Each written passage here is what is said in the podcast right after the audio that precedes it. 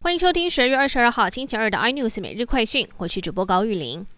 疫情指挥中心今天公布新增一起本土病例，广达相关企业女员工因为与染疫机师密切往来，遭列接触者裁剪后确诊。广达相关企业内部信也曝光，紧急关闭员工餐厅和健身房，防疫提升到最高的规格。而按七六五的纽西兰籍机师不诚实告知活动时，最高可能被罚三十万元。指挥中心也公布了确诊机师的活动轨迹，遍及台北市天母星光三月、搜狗以及南坎好事多。消息一出，百货卖场也紧急消毒。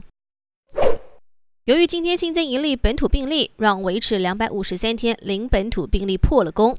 台北一零一表示，跨年烟火基本上仍然会照常进行，不会取消，但是会遵循机关署最新的防疫规范办理。至于新北市，则是紧急宣布，元旦城活动继续，但停止户外集会型的活动。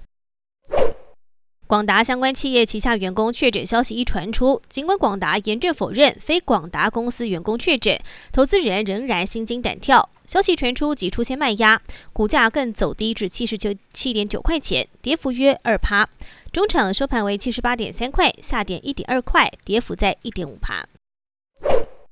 大同改选董事之后，十一月份召开了新任董事会，推举林文渊担任董座，并且顺利获得董事会全数通过。没想到不到两个月，林文渊经传请辞大同董事长。林文渊亲自召开记者会爆料，是大股东要他卸任大同董座，理由是时空环境不同。